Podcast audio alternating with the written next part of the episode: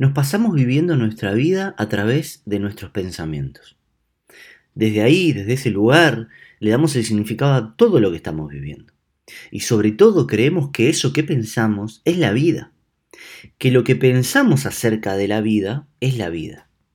Pero la vida no es lo que pensamos acerca de ella, eso es lo que pensamos acerca de ella. La vida es lo que experimentamos, lo que sucede, lo que observamos, lo que sentimos. Si freno un instante y presto atención a lo que estoy pensando y a lo que estoy viviendo, me doy cuenta de que son dos cosas distintas. Lo que estoy viviendo no necesariamente tiene que ser razonado. Puede ser observado, puede ser sentido.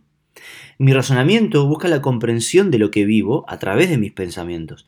Pero eso sucede luego de haberlo vivido. Es un proceso separado de la experiencia concreta de vida que se produce a nivel interno.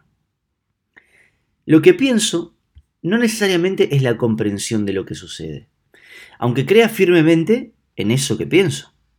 Lo que pienso es lo que pienso.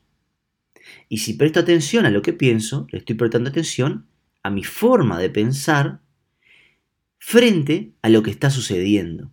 Lo que estoy viendo no es lo que sucede, sino lo que pienso de lo que sucede.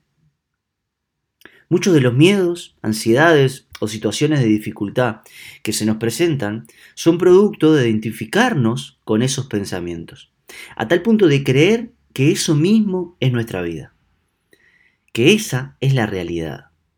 Y como resultado es lo que terminamos viviendo, nuestros pensamientos. Por poner un ejemplo, si estoy frente a una situación donde me siento traicionado, no estoy comprendiendo la situación creyendo en lo que pienso. Ahí solo estoy creyendo en lo que pienso. Esos pensamientos que están surgiendo de mí, mientras que estoy viviendo la situación o posterior a vivir la situación, dicen mucho de mí, porque a través de ellos me comprendo yo, me comprendo más que lo que comprendo a la situación.